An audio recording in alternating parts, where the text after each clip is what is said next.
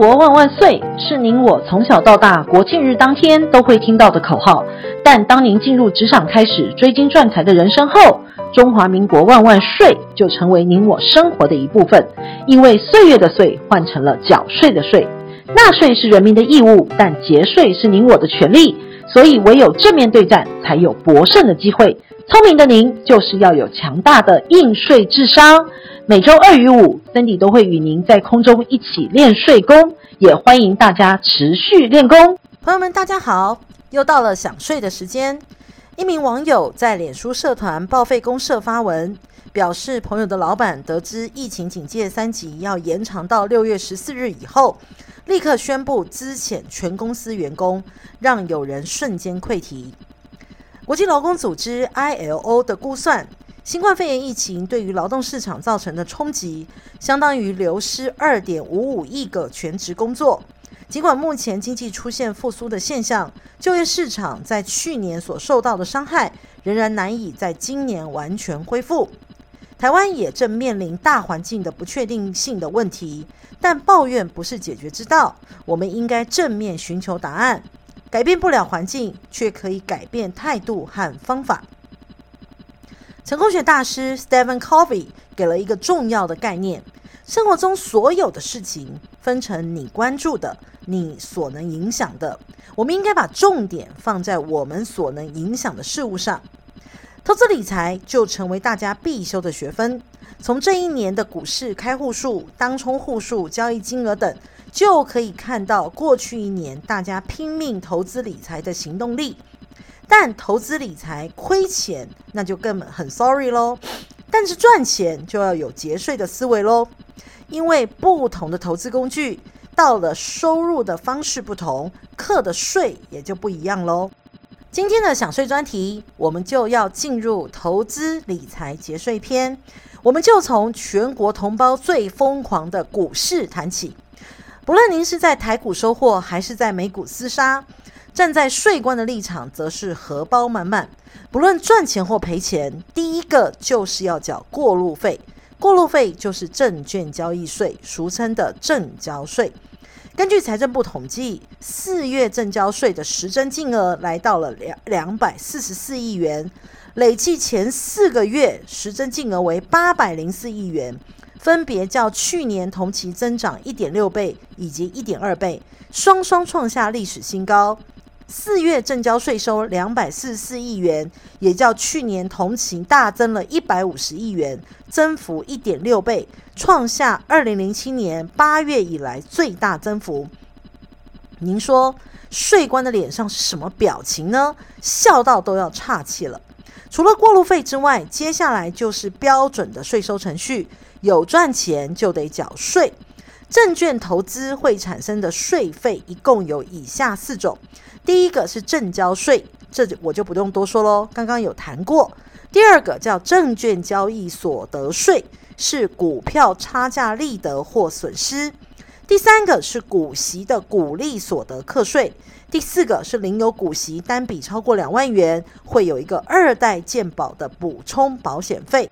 证所税于一百零五年即开始停征，所以大户们于股海中来回跑，赚的差价利得都属于免税。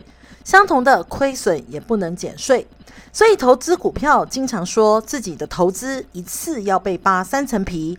由于正所税停征，正销税、股利所得及二代健保的保费，是不是就扒了三层皮呢？其中赚股息，您就要知道您认为的赚到底是赚多少？殖利率的五趴是否是真正的五趴？而净股息的利得有哪些减项呢？净股息利得有两大减项，第一个是股利所得税，第二个是二代健保的补充保险费。一百一十年开始，补充保险费的费率已经从百分之一点九一调高到百分之二点一一，对于股民们来说，股息的回报又下降了些。鼓励所得自一百零七年，纳税人可采分开计税或合并计税，而纳税义务人就鼓励所得可以自行选择百分之二十八的分开计税，或者是维持计入综合所得总额，再以五趴到四十趴的税率来课税。但是可以按股利的百分之八点五计算可抵减税额。不过，一个申报户最高以八万元为限的两种方式报税。到底上面两种计算方式，股民们又该如何选择呢？大致而言，综合所得税率在百二十帕以下的人，由于综所税的税率已经低于单一税率百分之二十八，应该选择鼓励所得合并计税。因此，方案中还有百分之八点五或最高八万元可抵减税额是比较划算的。而综合所得税的税率在四十趴的人，因为股利并入综合所得的实质税率可能超过分开计税的税率二十八趴，故多数情况下选择单一税率二十八趴分开计税会比较有利。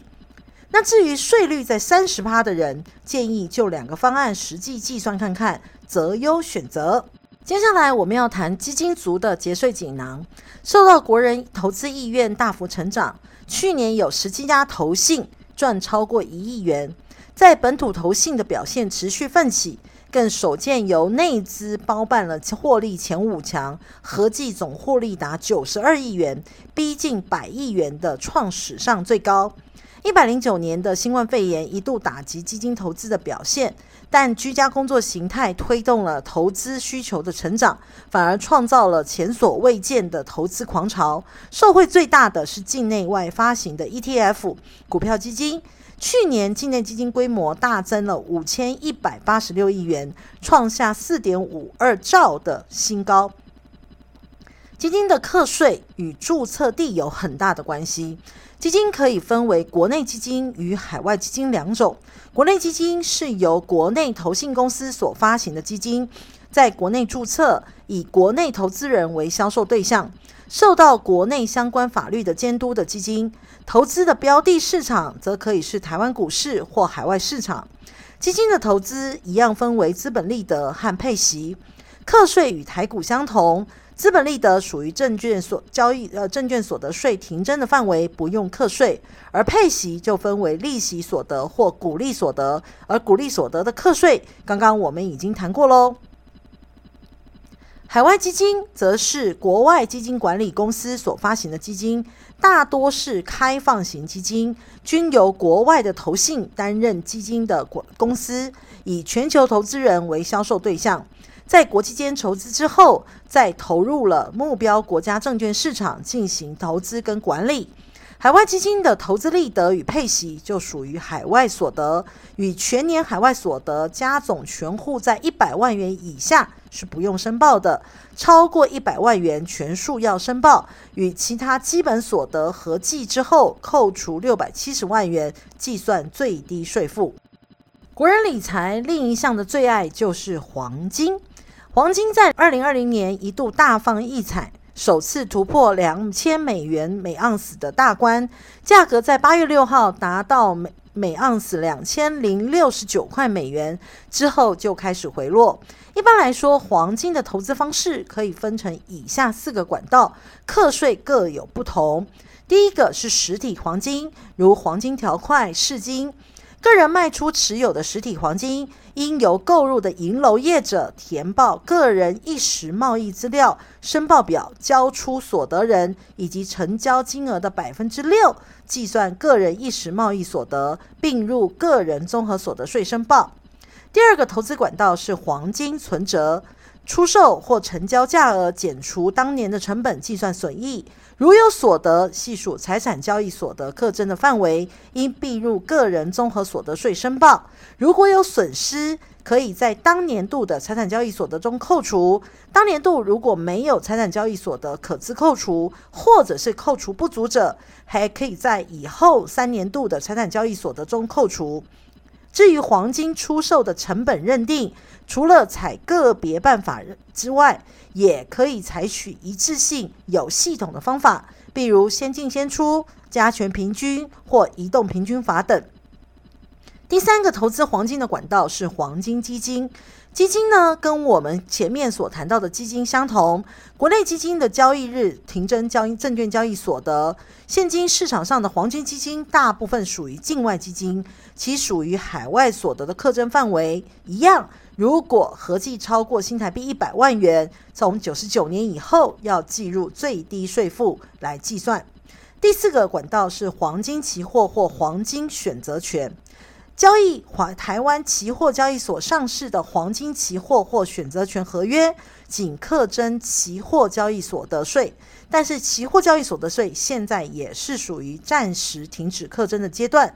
如果是国外期货交易结算所得获利，属于海外所得。一样超过新台币一百万元，在九十九年后都要计入最低税负来做课税与计算。最后我们要谈到的是外汇交易所得，由于美元直落，日元又在去年因应疫情也有大波动。台湾人持有的外币中，美元、日元、人民币是最大宗的三项。面对汇率的波动，大家透过网银赚汇换汇所赚到的汇差，是或是因为买得太高而卖出止跌的损失，要申报的就是财产交易所得。赚钱就计入当年的财产交易所得中，列为所得的项目之一，课征综合所得税。但如果亏损，可以在当年度的财产交易所得中扣除。如果一百零九年一百零九年度没有其他的财产交易所得可供扣除，或者是扣除不足者，可在一百一十年、一百一十一年、一百一十二年发生财产交易所得中再继续扣除。以上为您整理了国人四大动产投资的课税与节税。下周我们来谈谈不动产的课税与节税，让投资节税单元有个完整的剖析。